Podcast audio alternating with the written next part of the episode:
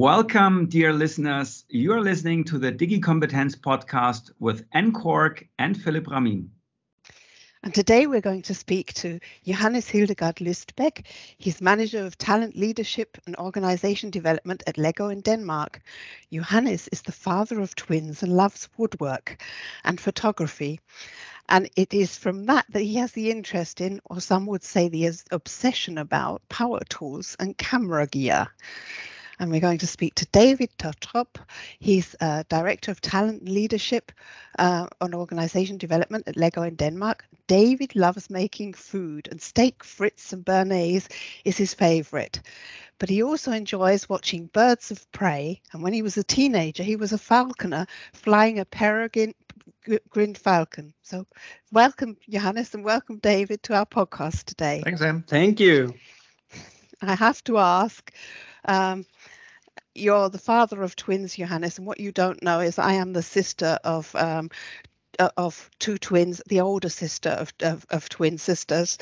Um, so I have to know: Do you have girls or boys? Two girls. So uh, three years old now. We used to say double trouble at home.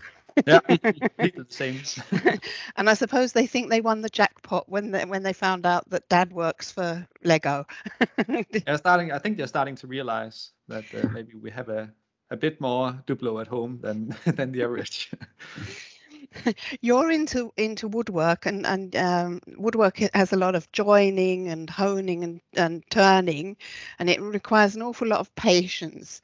Are there any skills that you learn in the, these hobbies where you say, "Hey, that really is useful for digital transformation"?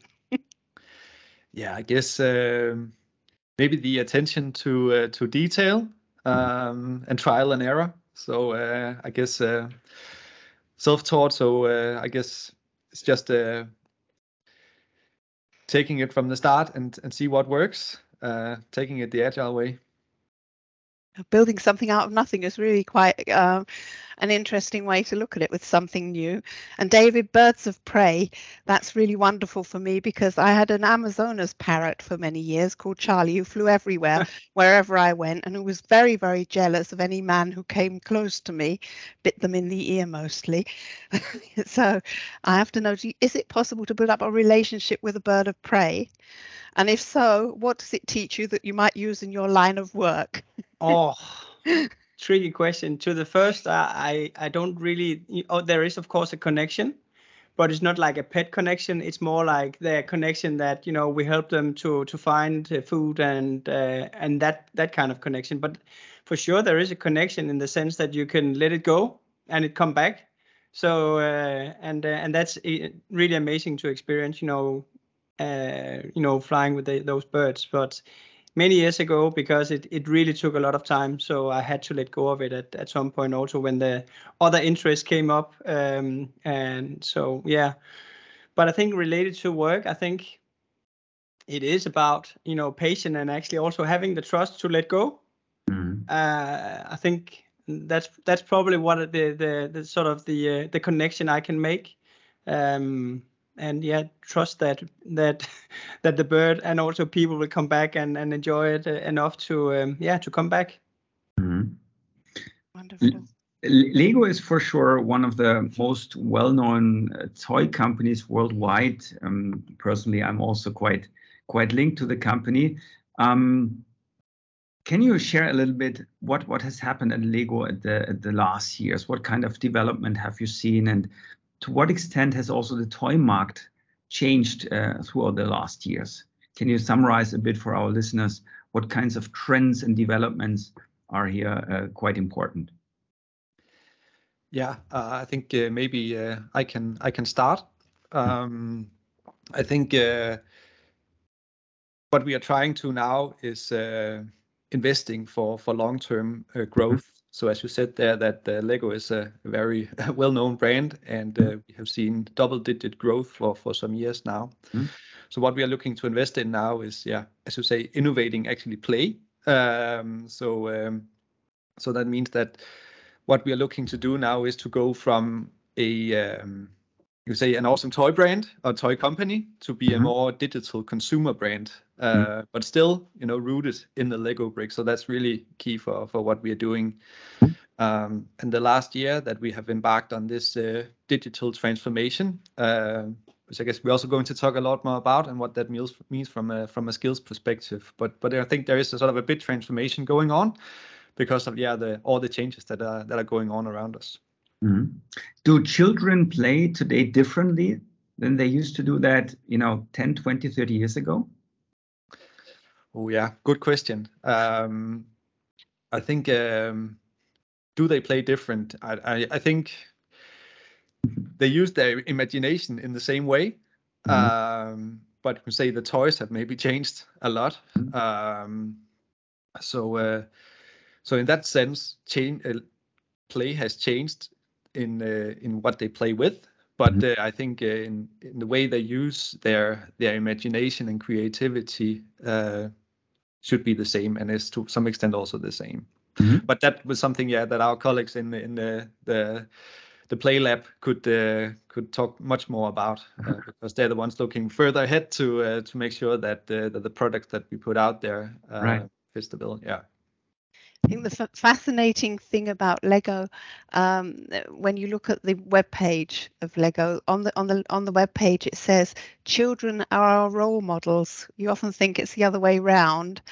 Children are our role models. Are they your role models for digital transformation? Yeah, I think they. I definitely think they are. I, I think, and, and because they are also our, they are also our users of whatever products we bring to life. You know, so you know we really need to uh, to uh, you know create excitement and we really need to create you know spark their imagination um, and i think um, to the to the question just before i think it's you know in a sense they they they still the, the core of play is still is still the same but there's just mm-hmm. so much uh, happening in the digital space that also at least from the physical bricks can distract them quite a bit. Just knowing it mm-hmm. from being home right? It's uh it's so easy to to take a, sort of a digital um, um, whatever if it's a gadget like an ipad or something to play. You quickly get started. You you know you get massive uh, amount of uh, of stimulation and it's yeah so it there is just a lot of com- competition there in the digital world to be honest. Um, so I think, and I think that's where we just need to constantly innovate ourselves and finding the balance about, you know, the digital uh, products that we provide, but also we still believe in the physical play and and and the brick. So um, we just need to create some some great connections there. Mm-hmm. What what is your favorite uh, Lego set at the moment? Is there one specific one? I mean, I, for me, it's really fascinating to see how many choices people have today. I mean, in my time when I was young, in the early 19th, 90s, uh, I mean, there were also a lot of choice, but compared to today, it's crazy. I, have seen now this Titanic, unbelievable. Um, so, is there a specific set? Uh, what's what's your favorite? Yeah, maybe I can start. Um, it's hard to pick a favorite, um, but I think uh, the ones that I enjoyed building the most uh, recently is uh, something from our Lego Art series. So it's a mosaic. Um, and again the, that bridging between the digital and the physical brick is that that you um, you you build a portrait basic basically. And uh, the one that i did was uh, iron man. Um, and um, so you there's actually comes a podcast episode with it so you can listen in with sort of the the, um, the designers between uh, of the marvel universe. So you can actually listen to cool. to some of the people be, behind sort of what you're building and that's super cool. Yeah. Cool. Yeah and mine would be you know, I, I really like cars, uh, and, but I'm, I, you know, it's it's cars are extremely expensive in Denmark if you wouldn't know. So, but my dream car is a Porsche 911. Oh, cool. Um, and um, yeah, so so I've that has been one of my latest builds. Mm-hmm. And you could even choose whether it should be a Targa version where there would uh, be a you know uh, open to the sky or with a with a fixed ceiling on. So uh, yeah, I love building that, and I, I dreamt for a second that I actually had one of those cars. Lego has also gone into a lot of industrial areas. Our sister company is presently building a plastic uh, injection molding system from uh, from Lego, and, mm. and is totally fascinated with it, but we've seen MRT machines and we've seen Corona kits and and uh, um, lots of different things. Are you aiming to inspire children to go into different uh, areas of work, or are these purely intended for adults for training purposes for um, sort of sort of uh, going into your own business or um, building machines that you're fascinated about?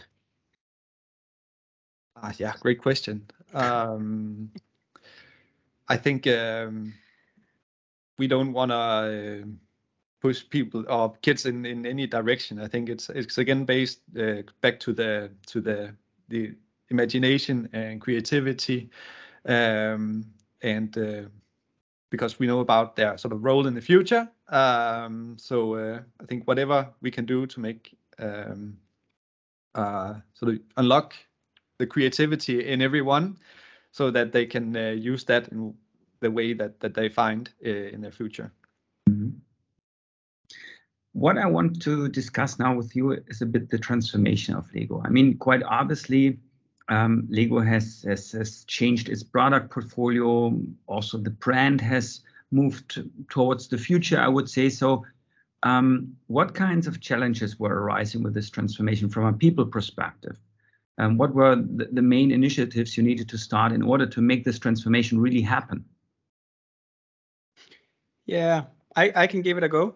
Um, so um, I think first of all, uh, we have we have um, we have been on a journey also in our digital technology organization to bring engineering sort of back. Uh, mm-hmm. Uh, so we had some years where we sort of outsourced some of the uh, engineering uh, capabilities and and task. Um, but now, of course, realizing that having engineering as a core skills mm-hmm. Uh, is super important. Also because we work in in autonomous and agile product teams right and and then there you need to be full featured and there you want to have the engineers very close to the business challenges for them really to translate that directly to so what is actually then possible from a technology perspective mm-hmm. so we have we have invested quite hard and and or at least we've started to invest quite hard in in in building the skills and the technical skills for the future and also for now just uh, so uh, so that's that's something we started uh, yes uh, last year to do. Um, yeah, and then I think a longer term and also for now we're starting then to look a little bit broader. And then so practically what we have done is that we have previously had uh, uh, had product owners sitting in in the digital organization but now we are sort of moving into a sort of a structure where we have product managers sitting on almost all levels of the organization, but in the business. Mm-hmm. Um, and so they're not only taking sort of the, the the the you know what a product owner did before about the um, you know grooming the backlog and doing refinement and these kind of things, but they're more taking this strategic view of okay. where we're going and how can we enable technology in the best possible way. And then that actually then creates uh, some exciting opportunities and and i would say almost a little bit friction here to begin with because it is quite a different way of working. Um, uh, because we are starting now to talk a lot more about the value we want to create. And that's what that comes from the sort of the leaders that comes from the product managers and the stakeholders and of course also the users. They're telling us you know if we really uh, talk to them what are they what do what are they missing? What could be improved in this product? Mm-hmm. then take it in uh, through the through the stakeholders the product managers and then then leave that challenge then on the how side to the to the product team so we sort of don't define the exact solution that the engineers should build, but we sort of give give them the freedom. Uh, we want to give them the freedom to find out what is then the best solution for for dealing with the cha- this challenge, and that is that is quite a big shift in terms of how we previously been sort of used to do things because we've been quite good at sort of uh, dealing with things that were sort of a little bit more predictable and where you could make like a business case, you could make like a blueprint, and you could make so this is the, almost a roadmap for what we need to implement. And now we just need to find new ways of doing that. not only for the teams but also to create the, the you know the right conditions for this to happen if that makes sense Mhm. What are the right conditions for it to happen, David?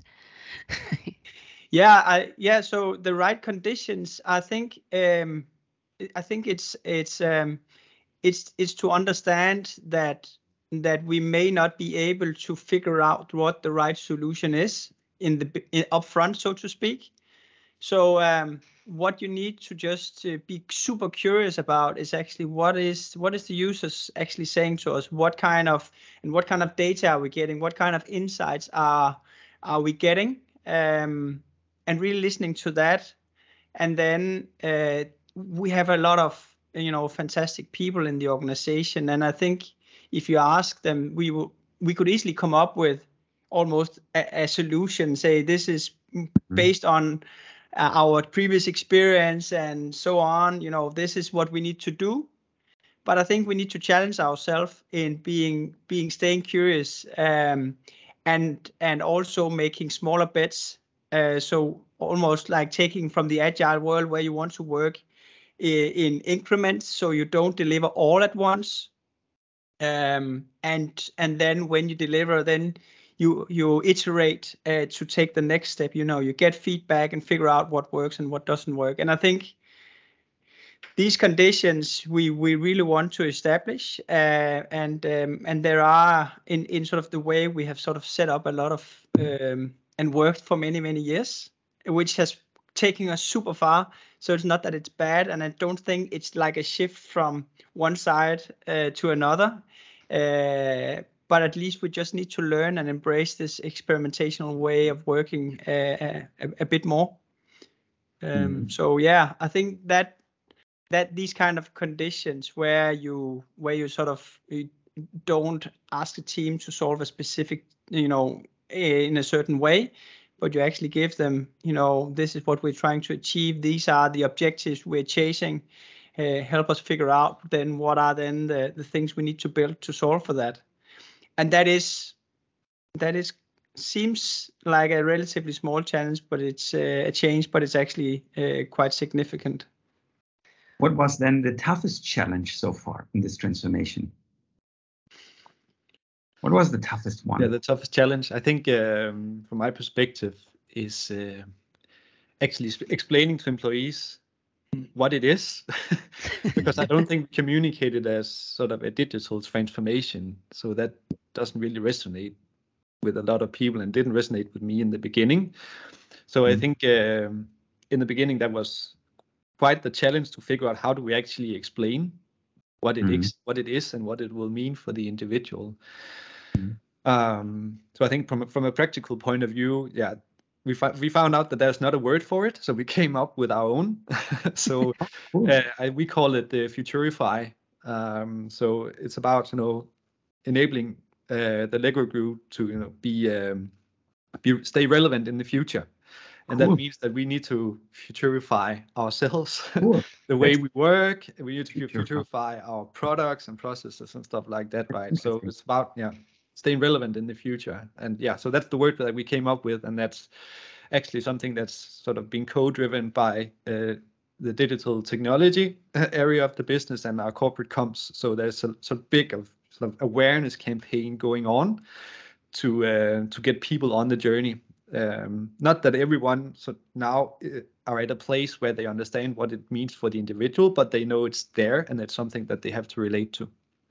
I think just to supplement that, I think I think then it would at least from at least what we're also hearing that that a lot of people would then think that okay, then I need to understand you know all the different technologies and almost be able to program also you know and i think that's that's not how we how we see it actually i think it's it's not about coding if you are to support the digital transformation from the business side uh, I think uh, uh, to a to a large extent it, it is about uh, uncovering you know different ways of working, new ways of working, and collaborating. Uh, I think that's that's that's the essence. And and actually from a skill side, get the toolbox so you be able to experiment.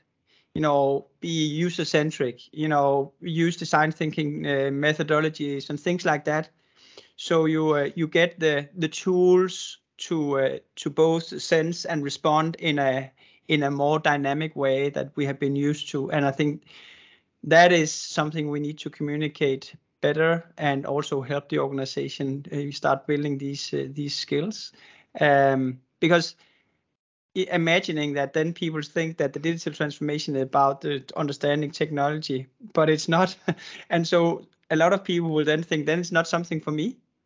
Sure. uh, so so that's therefore we there we definitely have a have a communication uh, Mm. task ahead of us And eventually, I mean, the, the, the, aim is not to, to become digital. The aim is to use this in order to be prepared for the future. So that's the reason why I really like uh, your way how you approach it. I mean, digitalization is just one approach, or is one one important part of it of this transformation, but it's not the target as such.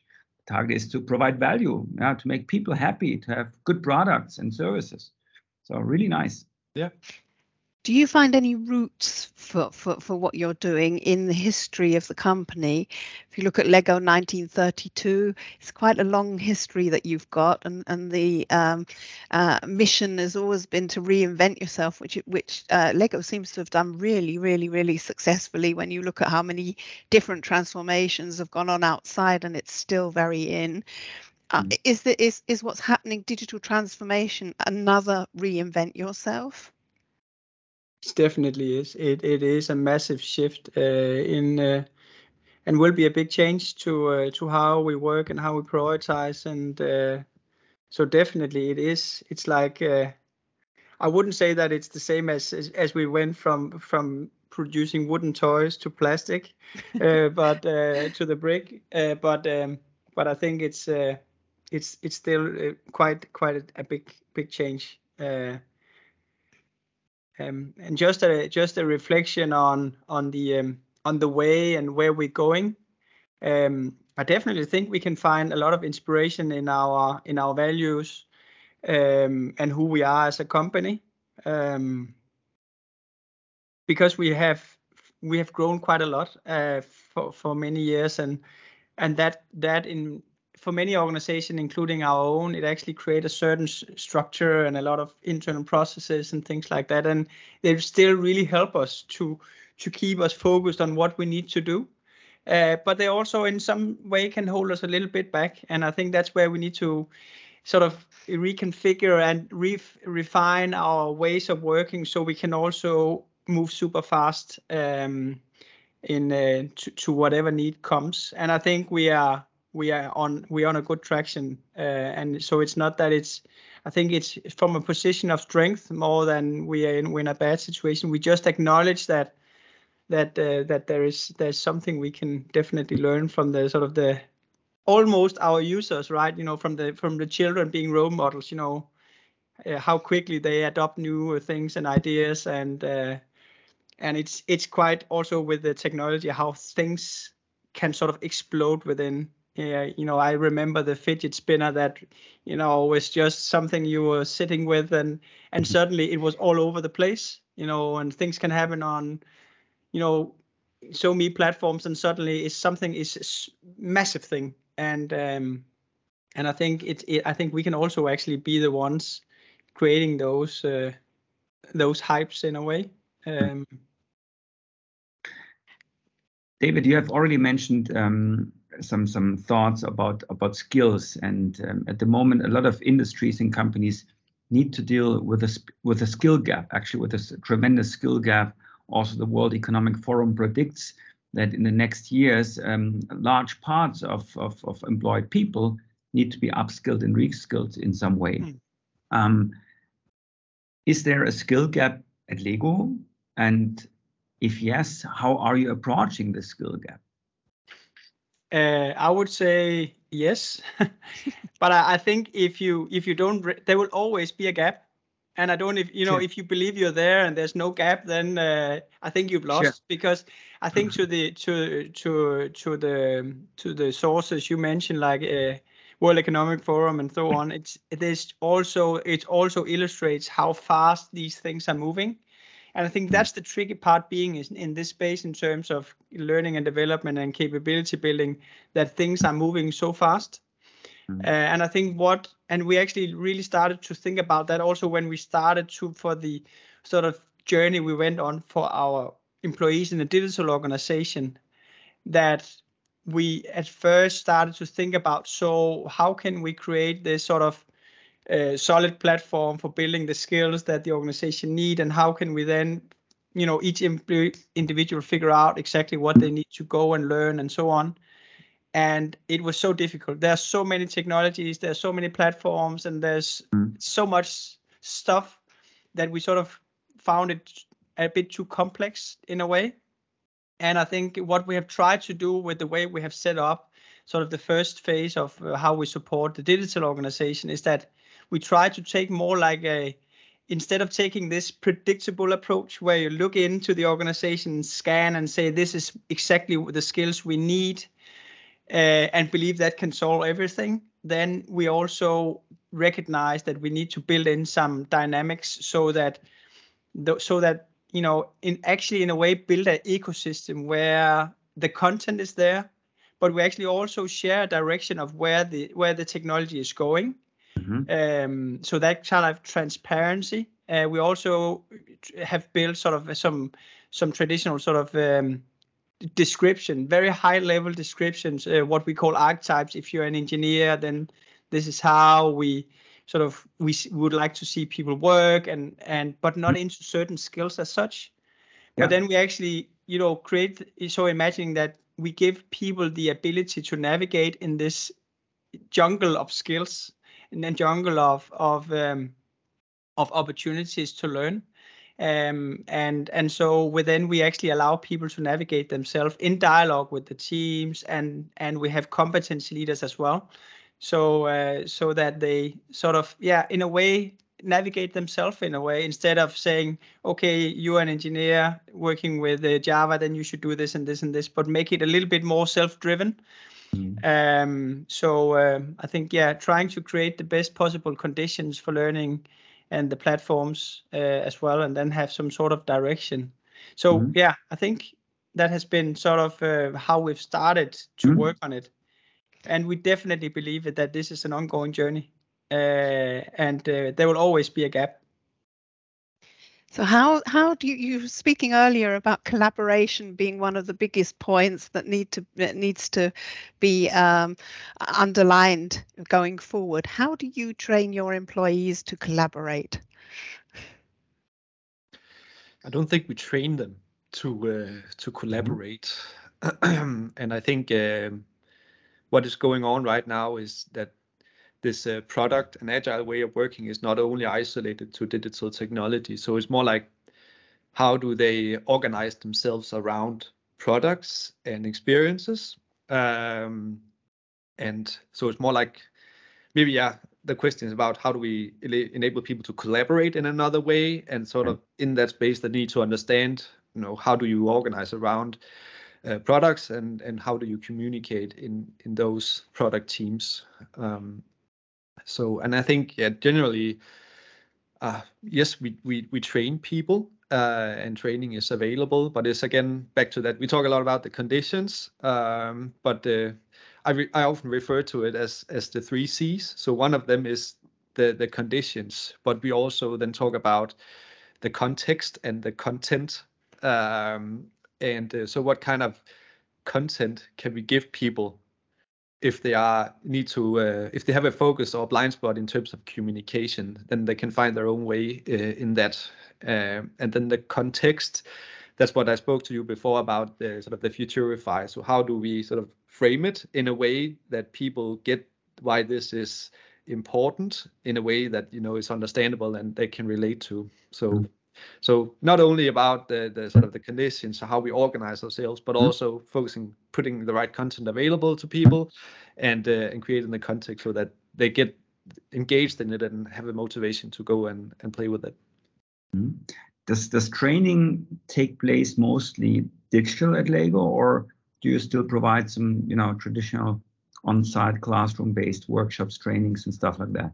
Yeah, I think great great question. Um, and uh, I think the short answer is um, that that we yes we provide training and it's and I think it's becoming more and more virtual for for obvious reasons. Um, but learning and development at the Lego Group is uh, is to uh, is very decentralized. So that means that mm-hmm. um, in the area that that David is supporting, data technology, that they actually have their own academy. Um, and uh, because they know what they need the best, um, and but we have uh, something uh, of the same kind in our design um, and sales and marketing area. So they have their own academies, and, and then they are the specialists, and they they conduct training uh, in many ways. So I think we can mostly relate to it as learning experiences because um, where mm-hmm. training is is part of that. So yes, training is definitely going on, um, but it's it's very it's very business owned uh, in the different parts of the organization.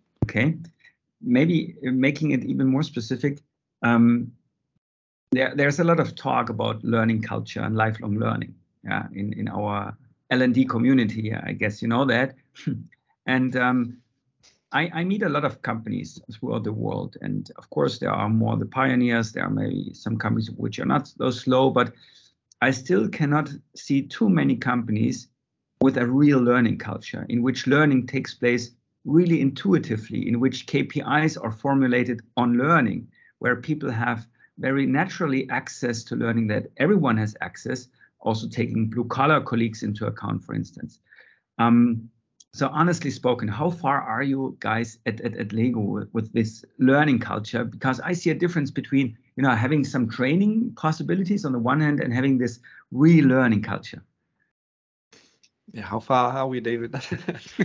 yeah, but uh, yeah, and I don't know. Yeah, I don't think we're at the place where we've sort of cracked that nut. Uh, but uh, and yes, like every other organization, yes, we have a learning culture. The the question is, how good is is that culture, right? Uh, good one. yeah. Um, so, um, but I think uh, we we started the journey uh, I think it's almost four years ago now with with something we call the leadership playground. So it's very foundational ways of how we think about leadership, how we lead others, and how we lead ourselves. And and under that, that we um, we we talk about three core behaviors that we all need to to be to have. So we all need to be brave. We need to be focused, and not least curious. So I think that yeah. that, that curiosity that we that is very foundational in the way we think about leading ourselves uh, and leading others. So every employee at the Lego Group knows what the leadership playground is, and they know these three core behaviors. So um, so yeah, it goes uh, around a lot with you know curiosity that that is something that we all need to to be and um, and I think we have actually just started sort of a, a, a big strategic project around how exactly to uh, where where I think the the overall um, uh, objective is is is this uh, learning culture that that you speak of um, and uh, we're actually going to yeah, take the the agile approach and a very user-centric approach. So we are actually just starting on uh, on a big piece of discovery work, where we will uh, get in under the skin of the of the of our employees to, uh, to find out how do they actually uh, perceive learning and and how do they what opportunities do they think they have um, and what sort of how what do they do when they need to go and upskill, right? So I think we, we need to start to understand our culture uh, over the next two to three months, and then we will start on uh, a more sort of design phase where we're going to do a lot of experiments to find out then what can we do uh, based on the opportunities that comes out of the, the discovery phase. So I think it's hard for us to say now concretely mm. what does the culture look like, mm-hmm. but it's something that is very much top of mind and very sort of a strategic focus point. That is something that's as a competitive advantage if if we uh, if we can create a good learning culture. And uh, but first we need to figure out what do people actually think and feel and do when it comes to uh, to learning. Have you had any insights while you're while you've been going on this journey with Lego being a company that's sort of uh, represented worldwide, whether there are any cultural differences in approaching learning within the organization? Um, I think uh, so. I've been here for almost nine years now uh, in different parts of the organization, supporting also different regions. So the approach is di different depending on you, the region and uh, but also the business function. Mm -hmm. um, but I think also the output of of the big project that I spoke about before is to maybe have a more unified experience when we talk about learning and development at at the Lego group, so that um, it means kind of the same for everyone. But we don't want to sort of make it super rigid, so that saying you have to do it in this way, but more, you know, it's again creating having a really good called value proposition, sort of apply the principles of, of digital marketing so that we are super clear about what is the value that we want to bring employees and then develop products mm-hmm. that, that people actually can go and use. And then we have a again a go-to-market strategy basically to sort of the the the, the opportunities and content that we put out there that it is something that people are aware of. So because now it's it's very fragmented again with the sort of current academy structure. It very much depends on where you are in the organization what region that you're in that you know it's different opportunities and different perceptions of learning. So that was a long-winded answer to your short question but i think yeah that that uh, it, it means different uh, things to different people across the organization. Uh-huh. talking about cultural differences how much Denmark is in Lego? Uh, I mean, you're an international brand, of course, with different subsidiaries and so on. But you know, I think we all have some kind of specific view on Denmark. Actually, a quite positive one. Uh, so, how, how, Danish is is is is Lego as a company? Is there still this kind of Danish DNA, or doesn't does it play another role anymore?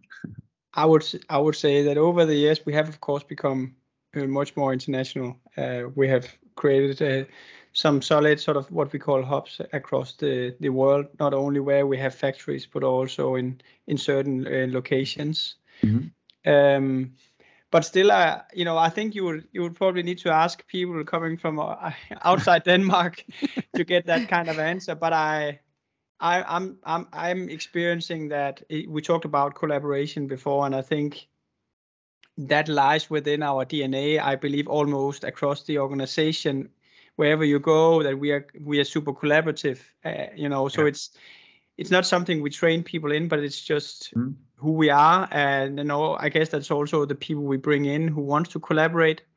Mm. Um, on the collaboration, I think we can also be a little bit. Uh, uh, Scandinavian in a way where you know uh, we we love to make collective decisions and uh, and involve a lot of people yeah. and it's actually not bad to involve a lot of people sure. as long as you understand that at some point there's a person who needs to make yeah. a decision um so I think definitely I would say it's yeah. it, it is still uh, it's still rooted in in in in I believe who we are uh, and and also I guess you can feel that wherever you go in the world and our workplaces. But you would probably we would probably need to ask our colleagues in mm. in Singapore or, or in US. Um, so um, yeah, yeah. I think if you look back six or seven years, that yes, we are a global organization now, and I think it what it was more like a a Danish company, yeah, ten years ago. But now I think yeah, it's fair to say that it's a global organization, and there will be some similarities between the company values and I guess sort of the, the underlying values in, the, in mm-hmm. Danish culture. But mm-hmm. yeah, to to a much wider extent, global now. David, you, you mentioned an important thing um, about this decision-making culture you have in Scandinavia, basically, and I'm working a lot with uh, some other big global players from Scandinavia, like like Volvo and Ericsson, and we have a lot of trainings at the moment where we discuss also about the question okay, having this highly democratic, involving leadership style on the one hand, with a lot of committees and asking this person, that person to find the best uh, solution, uh, is, is a very good approach, of course, in this in this volatile world where you need to understand different dimensions. On the other hand, it takes a lot of time. It takes a lot of time until you have this consensus. And taking into account that we want to take more data-driven, real-time data-driven decisions, that we need to react more flexible, how do you manage the trade-off? You know, to be on the one hand quite open and democratic, on the mm other hand, to get you know the horsepower on the streets, David, what we sometimes need driving a Porsche, for instance. Yeah. uh, I think it's it's a good it's a good question. I think that's some. I think actually also we we are good at say you know setting a direction from the top and and then you know execute on that and yeah. and uh, but we we also I think but that I actually think that the the culture we have can actually support us on this next next step of uh, of mm-hmm. our of our journey. Uh, mm-hmm. And what I mean by that is that it's uh, when you work, and I believe when you're really taking the benefit of collaboration, that is when you really come into a mode where everybody, you know, uh, provides the input on all levels. They provide the input. Um, they give feedback, and it's it's it comes fluently. Mm-hmm. Um, mm. But then, of course, you need to you recognize and also uh, what i've experienced sometimes having big sessions doing a, a review day of something where you get a lot of feedback from all different angles and i think what i've experienced is that when then people experience that there's so much feedback coming in different directions they also sort of respect and recognize that at some point that needs to be sort of condensed now to a decision and it's not democratic as such but because but the input has been you know has been received and thanked for but we mm-hmm. need to figure out then with that information what to do and then that that, that they will sit a whether it's a product manager or leader or, or a team to figure out okay mm-hmm. how do we use that data and it's and it will not be so how many votes specifically on this and this will then determine it will in ultimately be with all the other input we get then what mm-hmm. is the right direction and we we need to be better at that and i think that's where we sometimes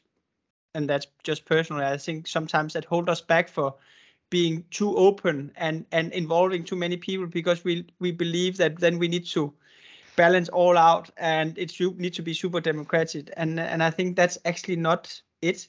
It's actually just getting a, a, the input and sense where people are. Right. And then I think it it uh, just a, a, a positive spin off on that is that actually then when when you then involve people mm. and they get heard and uh, also recognizing that they can't get everything they want uh, then they actually also you know then they're almost on the journey if we're changing right. something uh, and i think that's the massive advantage so you could almost let a little bit go of the traditional way of uh, planning change and communicating in the best way because you've involved people mm-hmm. if you're doing something. So um, a long answer again sorry. Good one. Very interesting and insightful. And very very, very good one. What, what I'd be interested in, we've spoken a lot about the organization changing as such, and you're both in learning and development. Has your learning and development changed the way that you have to approach learning and development, or is it basically the same job as it was earlier, uh, just uh, focusing on a different subject? Uh, yeah, um, definitely a lot. Um, lot has changed uh, just in my time here. Um, so I think um, we uh, sort of in the learning and development space, I think there is this uh, general um, um, trying to take an approach where you uh, you focus on again back to the conditions and not only about developing training programs and designing them and deploying it.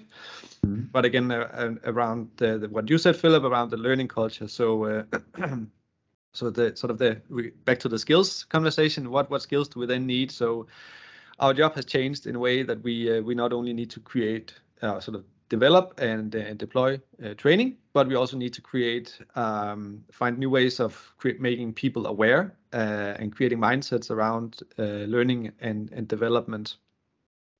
So uh, personally, I think uh, yes, both this uh, agile ways of working. I, I, don't think that's isolated to learning and development, but I think also applying principles from digital marketing, for instance. Mm-hmm. Um, mm-hmm. We talk about uh, being uh, sort of insights driven, uh, so we need to understand analytics and, and data a lot more, being more data literate and technology literate, basically.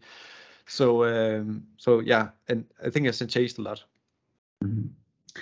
Time flies. We are coming to the end of our uh, today's podcast, and uh, we want to close um, with a concluding question. And you can also try to answer uh, quite short if you want. Uh, which three topics have the highest priority for you in the next month? And please feel free to choose a specific level, like for you in person, or for the company, for society, for the economy. So, what are your three priority topics? Uh, I can start. Uh, I think uh, definitely one is discovery.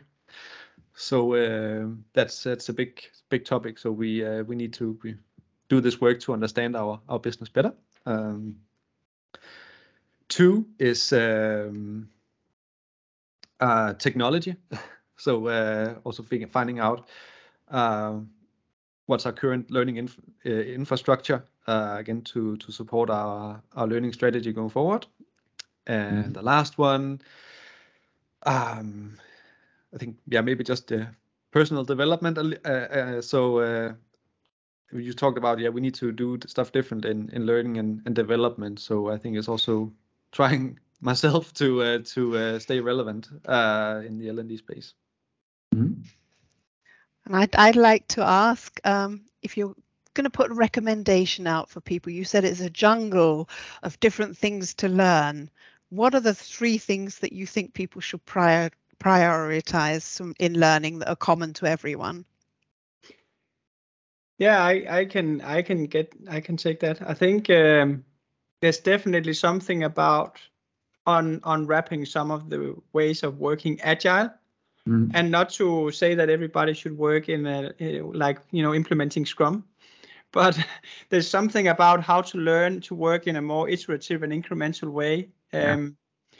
i think definitely there's there's something there where we where we become better at at experimenting our way into it and that goes all the way up in the organization as well uh, sort of so there's something about it, that sort of more um, empowering way of leading as well. Um, so that's that's that's maybe two. So um, like so agile and then distributed leadership, and then I guess there's a big chunk about um, uh, innovation um, and putting the sort of the user in the center. Uh, I would probably say that putting the user in the center. Yeah and it sounds relatively easy and we believe that we do that but i think sometimes we have a tendency to see the users as the the senior stakeholders who give us a task but it's it's that's not actually where we should start. We should we all have users. Whatever service or product or process that we we do there are actually real users. And and so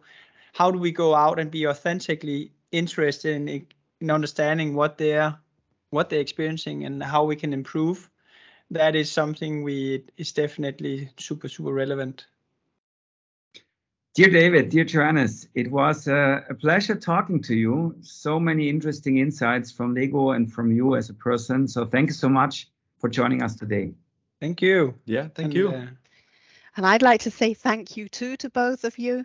That was the conversation from woodwork and birds of prey to the place where having a learning gap is a good thing and the place where you need to be interested in your users and the place where you can futurify yourself. That was our conversation today with Johannes Hildebeck, uh, Hildegard Lustbeck, the Manager of Talent and Leadership and Organization Development, and David Totrup, Director Talent Leadership and De uh, Organization Development at Lego in Denmark. And if you, uh, dear users, have, uh, dear listeners, have a um, a suggestion for us for somebody who's just as interesting as the two today, then please send us an, an email at podcast at i40.de. And with a hashtag DigiCompetence podcast, you can follow whatever's happening with us. And you all know what's coming now. Philip and I will be doing somersaults again the next time when you're with us, when it's uh, when we can say stay digitally competent with Philip Ramin and Anne Coark.